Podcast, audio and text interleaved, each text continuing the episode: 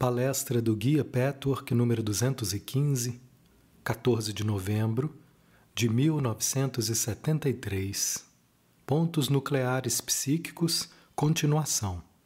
O processo no agora. Saudações a todos os meus queridos, queridíssimos amigos aqui presentes. Que todos vocês recebam as bênçãos, a força e o amor que brotam em resultado do esforço e compromisso combinados ao seu ser mais profundo. Nessa palestra, vou dar prosseguimento ao tópico iniciado da última vez. Mais uma vez peço que vocês abram totalmente a sua sensibilidade e intuição para entenderem, pelo menos até certo ponto, o profundo significado dessa palestra. Participar apenas com o intelecto não lhes dará uma compreensão adequada da profundidade desse tema. E também, como na última palestra, o que a princípio pode parecer um conhecimento cósmico puramente abstrato sobre os processos criativos, levará, quando o investigarem e se me acompanharem o tempo todo, a segunda parte da palestra e se revelará clara e imediatamente aplicável à vida de vocês no aqui e agora. Seus processos interiores vão ficar mais compreensíveis quando entenderem, sejam no grau que for, de que maneira esses processos se relacionam diretamente com os processos cósmicos maiores de existência contínua, sendo parte deles. Na última palestra, expliquei os pontos nucleares psíquicos e as configurações espirais nucleares psíquicas. Vou fazer uma breve recapitulação para facilitar a compreensão dessa palestra. Cada uma das menores partículas da criação compreende uma série infinita de configurações psíquicas nucleares espirais que são intensos movimentos de energia cujo clímax provocam a manifestação daquela criação específica, seja no nível de realidade que for. Cada uma dessas configurações consiste em uma série de eventos psíquicos de conteúdo de consciência. Em outras palavras, esses movimentos de energia não são apenas construtos mecânicos que existem em separado da mente. São sempre expressões da mente. Mentes maiores ou menores, conforme o caso. Cada criação tem sequências de diversas dessas configurações que se entrelaçam, se entremeiam, se sobrepõem, se formam, se reformulam, se criam, se desintegram e se recriam em padrões sempre autorrenovadores, perpetuadores, expansivos de configurações espirais em interação. Cada padrão pode parecer e ser uma criação em si mesmo, muito diferente e com um propósito definido em seu marco mais estreito. No entanto, ao mesmo tempo, cada um deles faz parte de um plano maior de padrões propositais de criação. Vou dar a vocês um exemplo simples no plano físico. Vamos supor que decidam se levantar da cadeira, andar pela sala, descer as escadas e caminhar até a esquina da rua, com um objetivo qualquer. Esse plano total é uma configuração, uma espiral. Ao chegarem ao seu destino, o ponto de explosão, de clímax, corresponde à manifestação do plano. Essa criação específica fez sua aparição nesse nível de realidade. No entanto, antes de se concretizar esse resultado, vocês precisam dar um certo número de passos. Cada passo é em si mesmo um plano, uma intenção de movimentar determinados músculos porque, mesmo que a essa altura vocês consigam movimentar esses músculos automaticamente, a intenção continua existindo. A intenção, o movimento e a execução da intenção seguem um determinado plano. O plano, justamente com a execução em cada partícula, cria muitas configurações especiais menores, completas em si mesmas. Os termos pequeno ou grande não são apropriados nesse nível de realidade, mas eu os uso por falta de palavras melhores na língua de vocês. Cada passo é a criação de uma forma espiral e de um ponto final nuclear psíquico completos com conteúdo de consciência, propósito, plano e execução. O percurso total consiste nessa forma total maior, formada pelas formas menores, cada um dos passos. Mas o trajeto daqui até a esquina também não é uma criação isolada, também faz parte de um projeto maior. Um plano, um propósito, uma intenção da qual o percurso é tanto uma criação parcial, quanto o passo é uma criação parcial do percurso daqui até a esquina. É muito importante entenderem essa fórmula, porque ela representa o próprio plano da criação. Vamos tomar um outro exemplo. Suponhamos que vocês queiram construir uma casa. O mesmo princípio se aplica.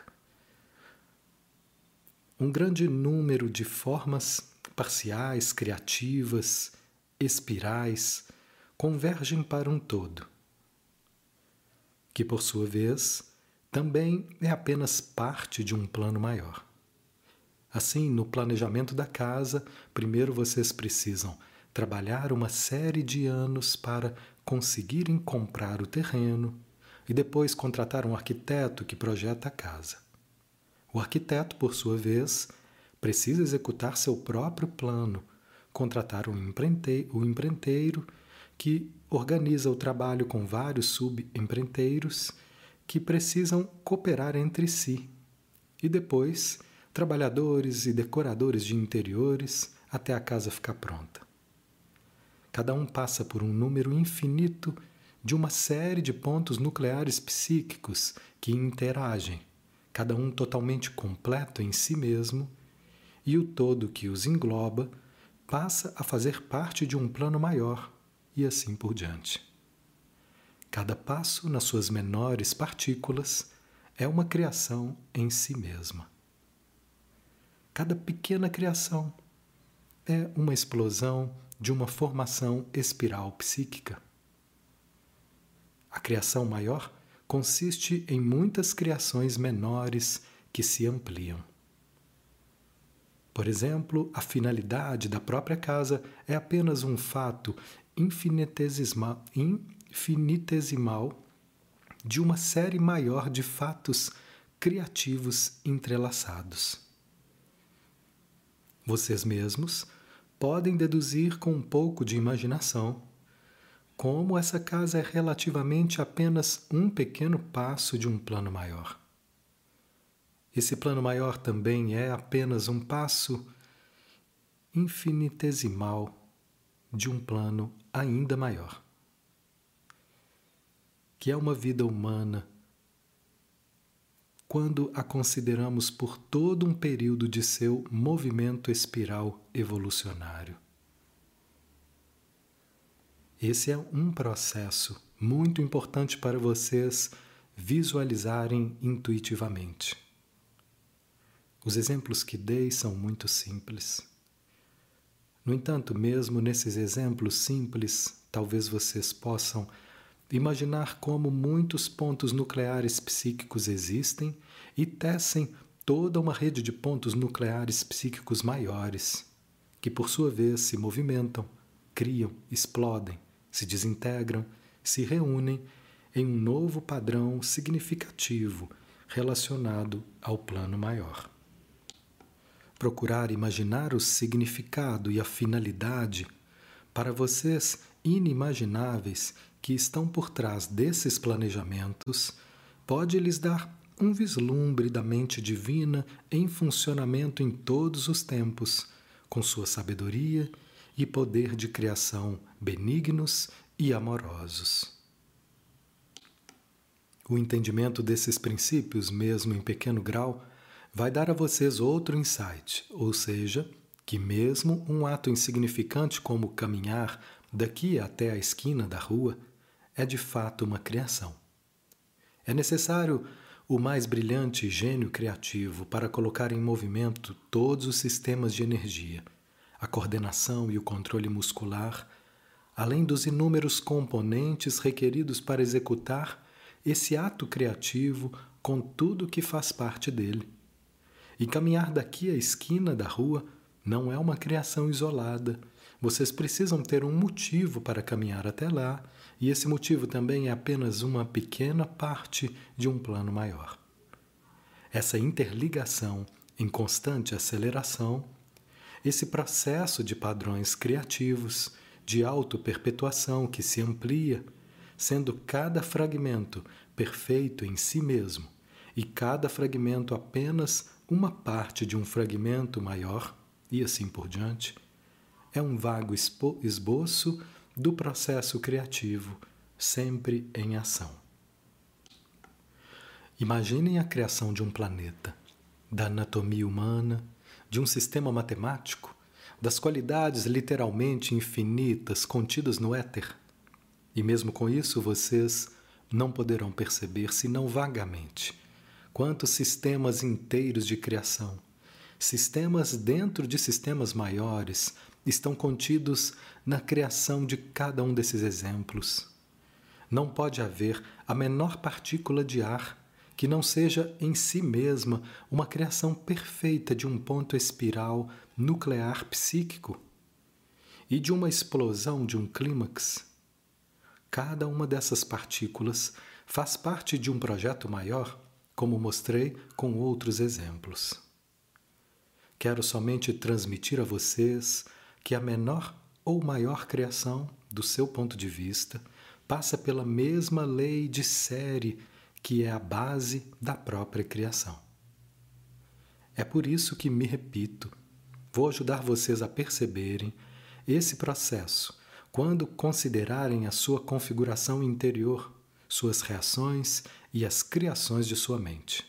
Pois, naturalmente, existem os mesmos princípios com as criações positivas e negativas. Como o universo está cheio de ser, não pode haver nem um minúsculo pedaço que seja não ser. Pois bem, Cada um desses pontos nucleares tem um conteúdo e um significado.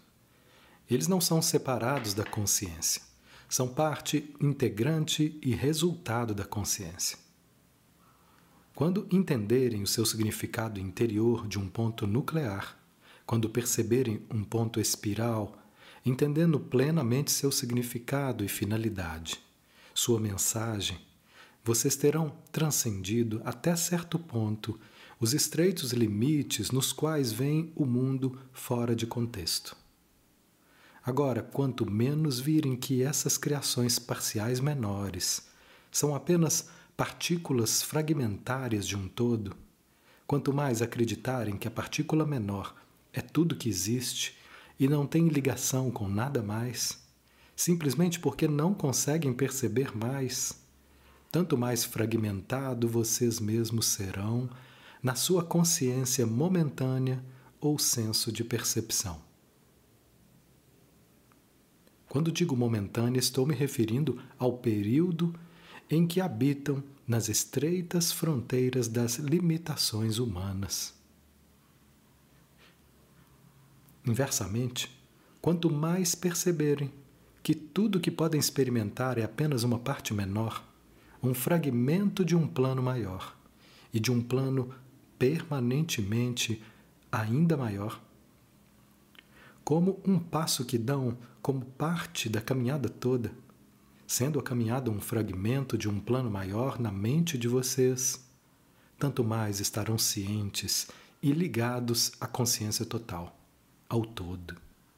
Portanto, mais perto estarão da bem-aventurança. O próprio tempo é uma manifestação dessa fragmentação. Pois o tempo, como eu já disse muitas vezes, nada mais é que a ilusão de uma visão desconectada da realidade. No referencial desse tópico específico, o tempo é a percepção apenas dos passos parciais, das unidades criativas menores, de pontos espirais nucleares, sem ver a estrutura toda dessa partícula. É por isso que o homem tem com tanta frequência a sensação de falta de sentido. Quando seu estado de consciência é limitado, ele está de fato fragmentado e ignorante do processo maior. O tempo, de acordo com o estado de consciência do homem, é vivenciado como uma sequência e não como parte de um todo.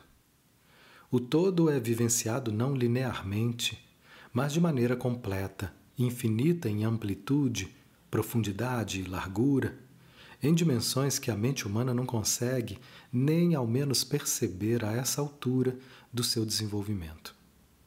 Cada momento do tempo, para falar nos seus termos, cada momento do ser, para falar nos meus termos, é em si mesmo uma construção nuclear psíquica, com significado e consciência, contendo um projeto com um sentido.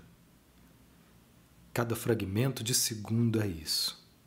Se vocês enfileirarem segundo após segundo, após segundo, não apenas sequencialmente, mas também em profundidade e largura, poderão perceber que não existe tempo algum e que aquilo é um ponto de criação, é um ponto da criação que não tem fim e sempre e está sempre lá. E é isso que podemos chamar de ponto agora. Não é totalmente impossível, no atual estado de desenvolvimento do homem, perceber ocasionalmente o ponto agora ter uma ideia dele. Mas isso requer estados muito mais elevados de consciência que precisam ser adquiridos. A humanidade, como um todo, está apenas saindo do jardim de infância. Quando a consciência aumenta e amadurece um pouco, e portanto passa a perceber a vida não apenas como um fragmento imediato e óbvio, mas em vez disso percebe que o fragmento faz parte de um fragmento maior, e assim por diante, então a consciência se prepara para experimentar o ponto agora. Uma pessoa pode ter vislumbres apenas ocasionais dessa percepção, mas que serão suficientes para deixar marcado em sua mente que a vida é muito mais do que experiências imediatas de vida. Estar no ponto agora significa estar completamente no agora. É sobre isso que vamos falar na segunda parte dessa palestra. É somente quando estão no eterno agora que encontram a verdadeira aventura, que estão verdadeiramente seguros, sem medo e totalmente certos, não como um desejo em que se quer acreditar, mas com, como uma certeza interior absoluta, realista e justificada como um fato. Do belo significado da vida que é um contínuo, que não para simplesmente porque determinadas manifestações temporárias parecem parar. Esse senso de eternidade é a verdadeira ventura. pois quando não existe medo, há uma descontração total. A palavra descontração pode ser enganosa e eu hesito em usá-la, mas a linguagem humana é limitada e precisamos fazer o melhor que pudermos com os termos disponíveis. Portanto, talvez seja bom explicar um pouco do que quero dizer. Um estado de completa ausência de medo, sem contração e tensão, é o estado que torna a personalidade suscetível à aventura que sempre existe no universo. Esse estado, no entanto, está longe de ser passivo. A falta de tensão não implica flacidez, falta de movimento. É um estado em permanente movimento no qual as mudanças pulsantes da tensão, num sentido diferente, alternam-se com abertura e total receptividade. No sentido humano comum, a flexão está associada a retesamento e defesa. No estado puro, o retesamento é uma espécie de carga para dar vazão ao movimento criativo que se segue. Esse movimento de alternância entre carga e descarga é um todo criativo que faz a entidade participar da criação.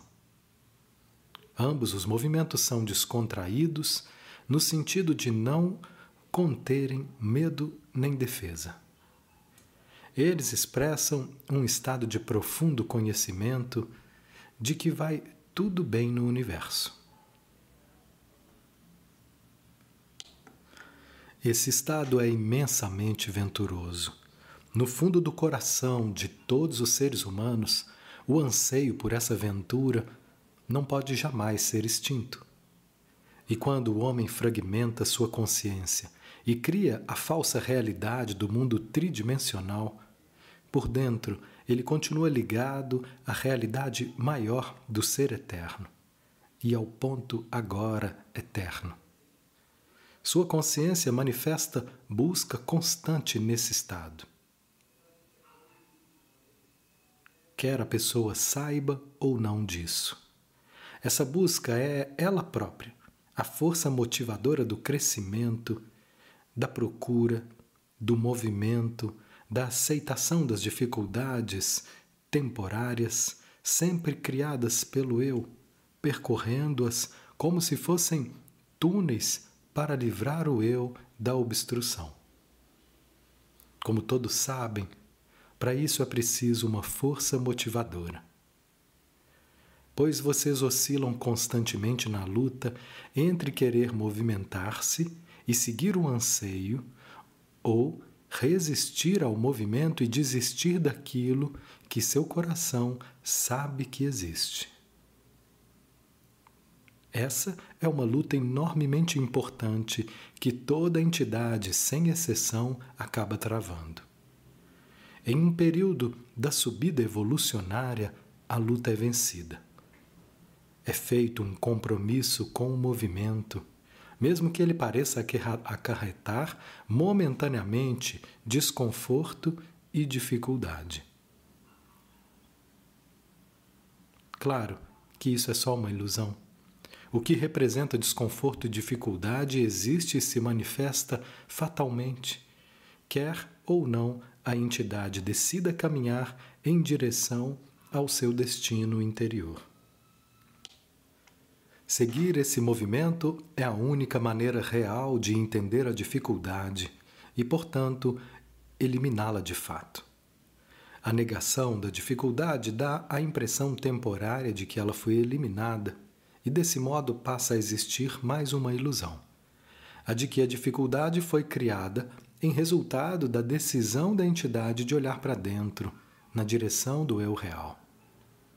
O esforço para alcançar a bem-aventurança é a força motriz, a força motivacional que faz pender a balança interior entre o movimento e a estagnação, a realidade e a ilusão a satisfação e o desespero para o lado do movimento, da realidade, da satisfação.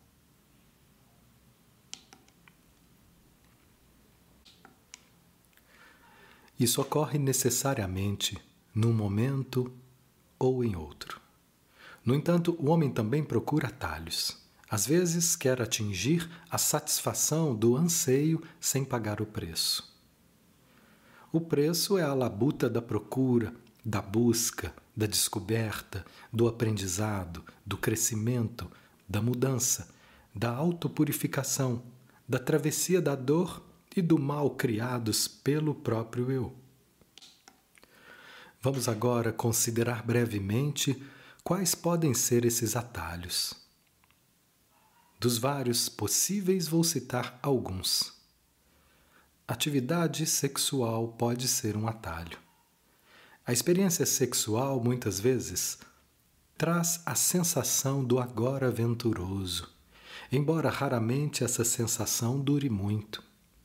Quando a sexualidade é uma fuga dos problemas, das dificuldades, dos aspectos desagradáveis da realidade, ela constitui um meio vulgar de atingir um simulacro da ventura universal que o coração sabe que existe.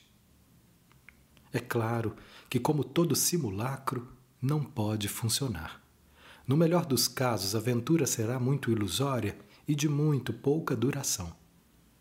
Quando o estado universal de bem-aventurança do agora eterno é atingido por meio do crescimento honesto, a união sexual é simplesmente uma de suas expressões, em resultado do relacionamento de dois seres no nível mais profundo, mais verdadeiro, fundindo sua espiritualidade, seus eu emocionais, suas mentes, seus corpos físicos.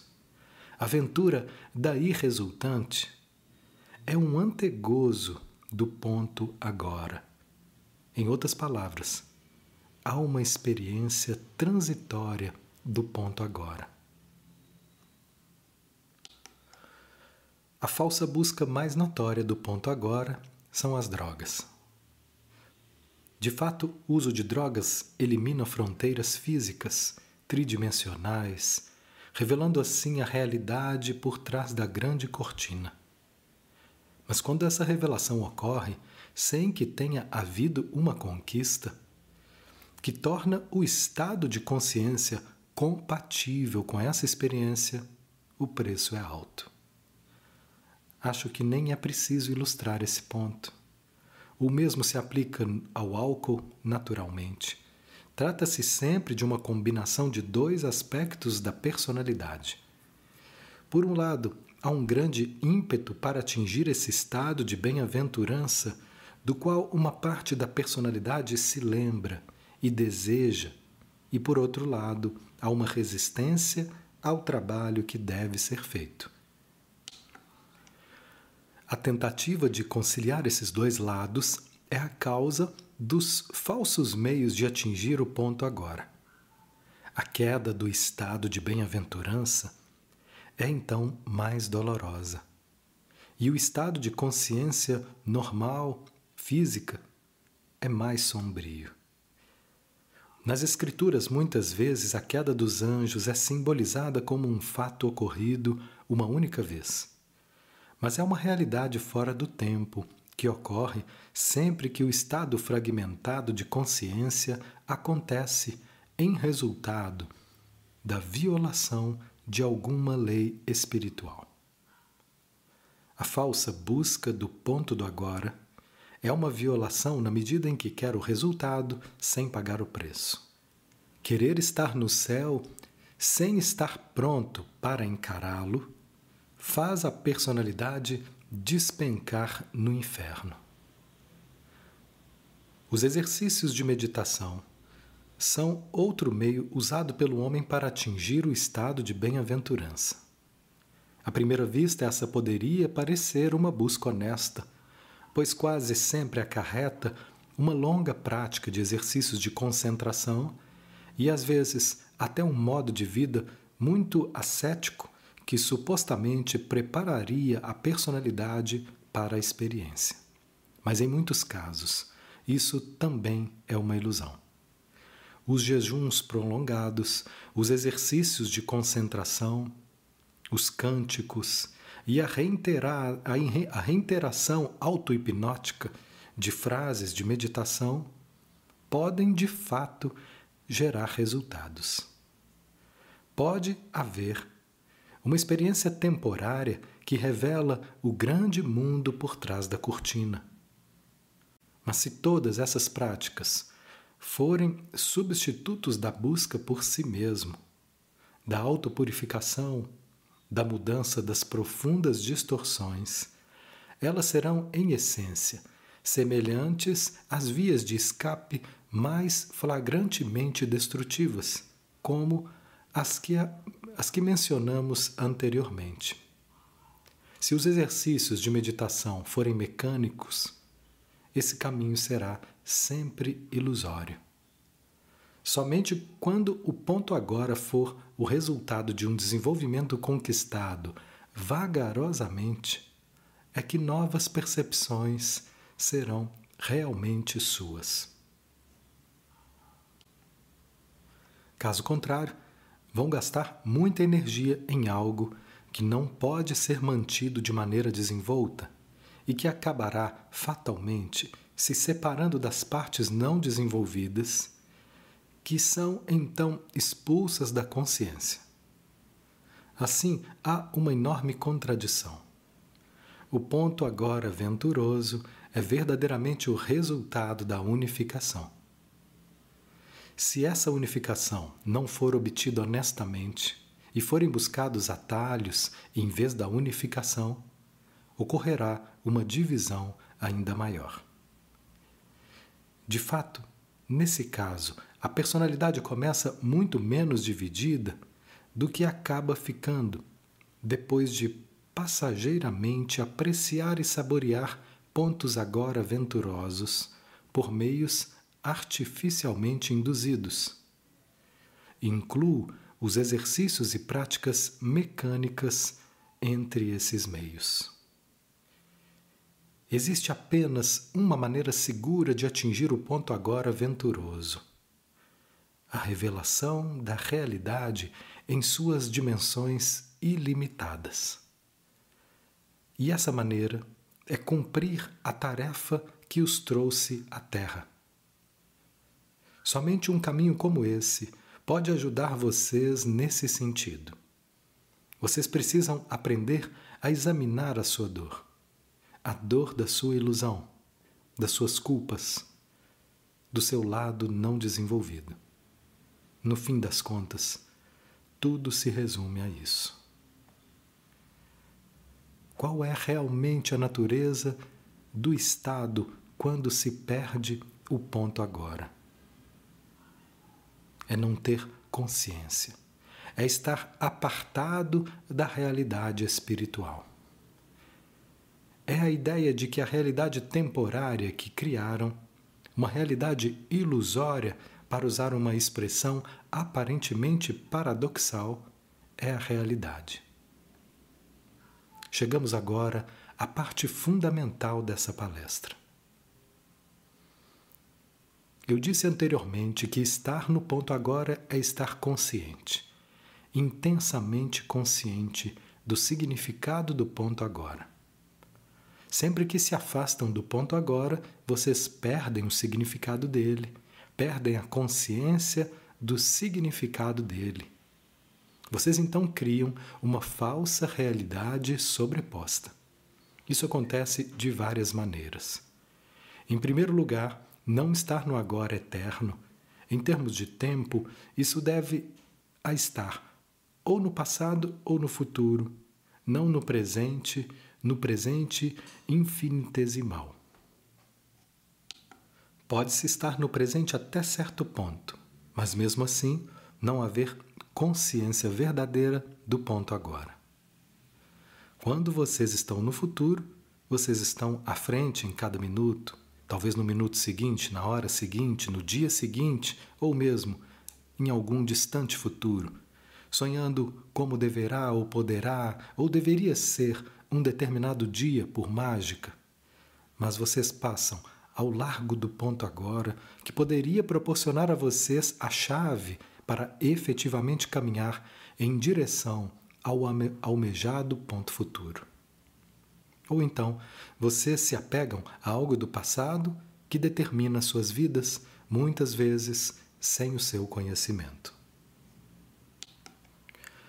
O trabalho do caminho os coloca em contato com os dois. Muitas vezes vocês percebem, à custa de muito esforço, como o passado os influenciou. Por exemplo, vocês reagem a uma coisa que acontece agora como se ainda fosse o passado.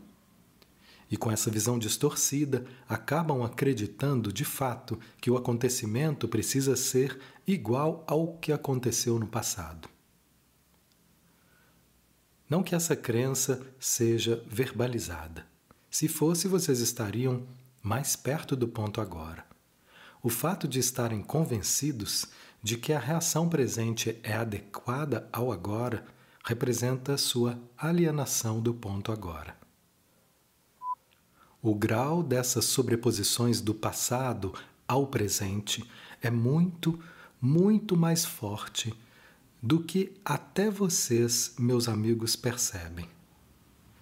E vocês já viram alguma coisa nesse sentido. À medida que crescem, vão ter mais consciência dessa projeção temporal. O que muitas vezes acreditam serem atos livremente determinados pelas situações atuais, não são absolutamente atos de sua livre escolha, e sim determinados por acontecimentos e reações que tiveram e que podem ou não ter sido adequadas no passado. De qualquer forma, não são adequadas agora e resultam em distorção da realidade e assim numa falsa criação que impede a ligação de vocês com o agora real.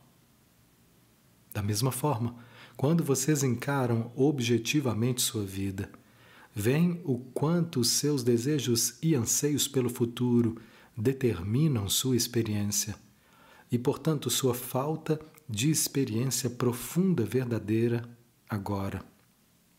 Assim, vocês perdem o ponto agora em resultado do passado e do futuro que os desligam, por assim dizer, pelos dois lados.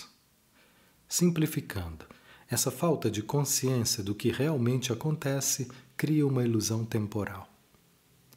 Ou dizendo de outra forma, a falsa realidade a falta de autopercepção cria fragmentação e desligamento. No entanto, estar no ponto agora, entender seu significado, não viver no passado nem no futuro, não é algo que possam determinar diretamente com a mente, mediante um ato de vontade. O ato de vontade tem uma função, mas é necessariamente no sentido de estabelecer a autopercepção em todos os pequenos aspectos que não querem encarar e tratar. Somente então vocês serão verdadeiros.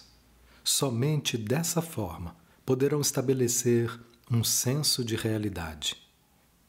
E somente em consequência disso é que um novo senso de atemporalidade surgirá espontaneamente, sem esforço, quando menos esperarem. Virá como um subproduto da busca da sua verdade. Somente indiretamente, como resultado da autoinvestigação, é que o passado deixará de ser o presente. Nesse momento, vocês vão confiar totalmente no futuro, porque saberão que ele só pode ser um prolongamento do agora. Se vocês forem totalmente verdadeiros no agora, construirão um futuro, nos termos de vocês, no qual poderão confiar plenamente. Assim não precisarão se entreter com seus desejos para o futuro, porque não precisarão fugir do presente. O eterno agora assumirá uma nova realidade. Outras maneiras, como perdem o ponto agora de cada fragmento do tempo em que vocês existem, em que vocês respiram, em que pensam e desejam e sentem, são muito conhecidas daqueles que já despenderam algum tempo e esforço nesse caminho. Também são muito conhecidas nesse mundo material pelas escolas psicológicas que procuram descobrir o eu interior. Elas parecem ter pouco a ver com os processos cósmicos criativos. Hoje em dia, no mundo de vocês, parecem conceitos muito triviais, muito distantes dos tópicos que estamos discutindo. Mas, na verdade, eles têm forte ligação com os processos de que estamos falando. São deslocamento, projeção e negação. Vou dar exemplos simples de cada um. Vocês poderão usá-los depois em seu trabalho para novas investigações do eu. Suponham que exista em vocês algo doloroso contra o qual vocês lutam e todos sabem o quanto lutam. Vocês perdem o ponto agora, por exemplo, através do deslocamento. Um exemplo disso é quando amam muito uma pessoa que provoca mágoa e raiva. Vocês não querem ofender essa pessoa. Se demonstrarem o que sentem, as consequências podem incluir a perda daquela pessoa, de quem precisam e dependem. Isso provocaria uma dor que vocês querem evitar. Apesar disso, a pessoa fez alguma coisa que provocou a dor e a raiva. Reconhecer essa dor também pode destruir uma bolha de ilusão, o que vocês não querem. Talvez a ilusão seja que a pessoa amada deveria ser perfeita e jamais lhe magoar. O objetivo da ilusão é evitar o desprazer. Nesse caso, a confrontação e ou o risco, a possível perda da pessoa amada. Vocês esperam evitar todos os riscos, desconfortos e dores, e para isso constroem uma ilusão, gastando nisso muita energia para poderem sustentar essa ficção. No entanto, a energia da dor e da raiva que sentem é muito real e precisa ter algum destino. Outro aspecto da ilusão é que, se não admitirem a dor da raiva, elas acabarão indo embora. O mecanismo pelo qual tentam resolver esse problema é tão automático que nem é percebido. É que os sentimentos por essa pessoa amada e importante são voltados para outra pessoa, talvez por causa de outro problema. Essa outra pessoa pode não significar tanto para vocês. A raiva, a rejeição, a retaliação dela podem ser menos perigosas? Ou vocês estão tão seguros do amor, da tolerância e da compreensão dessa pessoa que podem tranquilamente julgar essa carga sobre ela? Dessa maneira, resolvem, entre aspas, o problema de encontrar um canal de vazão para o forte acúmulo de energia, sem comprometer o relacionamento com aquela figura importantíssima da sua vida. A isso eu dou o nome de deslocamento. Além da culpa relativa à desonestidade desse artifício matreiro, também é criada uma falsa realidade. Isso é fácil de ver. Vocês começam a viver num mundo de sua própria autoria, sem nenhuma relação com a realidade. Assim, ficam totalmente inconscientes dos pontos agora fracionários não conseguem discernir seu significado ou sua mensagem até terem a disposição de recolocar tudo nos seus devidos lugares. Muitos de vocês já avançaram suficientemente no caminho e passaram por diversas experiências quando encarando sem rodeio as suas mais indesejáveis, desonestas e mesquinhas infrações da verdade. Entraram em estado de bem-aventurança mesmo antes de mudarem aquela parte de vocês, simplesmente por terem lidado honestamente com a questão. A razão é que estão no ponto agora específico da sua falta de verdade, da sua falsidade, da sua negatividade. O deslocamento gera caos e desordem. gera uma total confusão sobre o que realmente é. Gera um deslocamento total do contínuo da existência interior. Assim, gera necessariamente medo e fragmentação. O exemplo que dei é muito comum e acontece na vida de vocês com muito mais frequência do que vocês percebem nesse momento.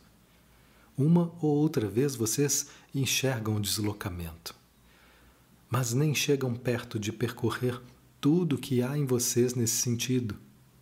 Com muita frequência, vocês deslocam algo de uma pessoa para outra, de uma situação para outra. Às vezes, é uma simples questão de comodismo e de resistência habitual para lidar com a situação real. A coisa vem à tona na situação falsa.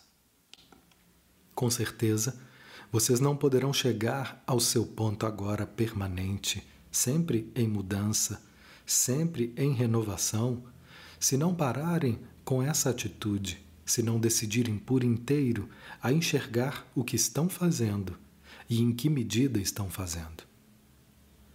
A falta de consciência de como estão fazendo isso aumenta ainda mais o problema. No momento em que virem que tem o problema de deslocamento automático, ele vai diminuir. Agora vamos falar da projeção. Vocês conhecem um pouco melhor esse mecanismo, mas muitas vezes continuam não vendo que reagem aos outros exatamente porque não querem ver algo em si mesmos. Às vezes a outra pessoa pode, de fato, ter a característica indesejável, embora em outros casos isso não aconteça. Mas seja como for, pouco importa. O que importa é que a energia que deveria ser usada para encarar, confrontar, lidar com o aspecto é mal utilizada e canalizada para a raiva e o aborrecimento com outra pessoa. Vocês fazem isso porque querem manter uma ilusão sobre si mesmos, ou seja, que não possuem a característica em questão. A negação naturalmente é autoexplicativa. Vocês não deslocam nem projetam aquilo que não querem vivenciar, mas simplesmente procuram negar sua existência. Todos esses procedimentos, ser influenciado pelo passado, viver no futuro, deslocamento, projeção e negação, são tentativas de se afastar do ponto agora na ilusão de que assim poderão evitar algo que, de certa forma, é desagradável. Vocês criam à força uma nova realidade que não é assentada na verdade. Em essência, isso equivale a usar mal as faculdades criativas. O que realmente conseguem é criar mais fragmentação, mais afastamento do ponto agora nuclear psíquico com todo o seu glorioso significado e relacionamento com o todo. O amor de todos os seus amigos que trabalham nesse belo empreendimento se dirige a todos vocês.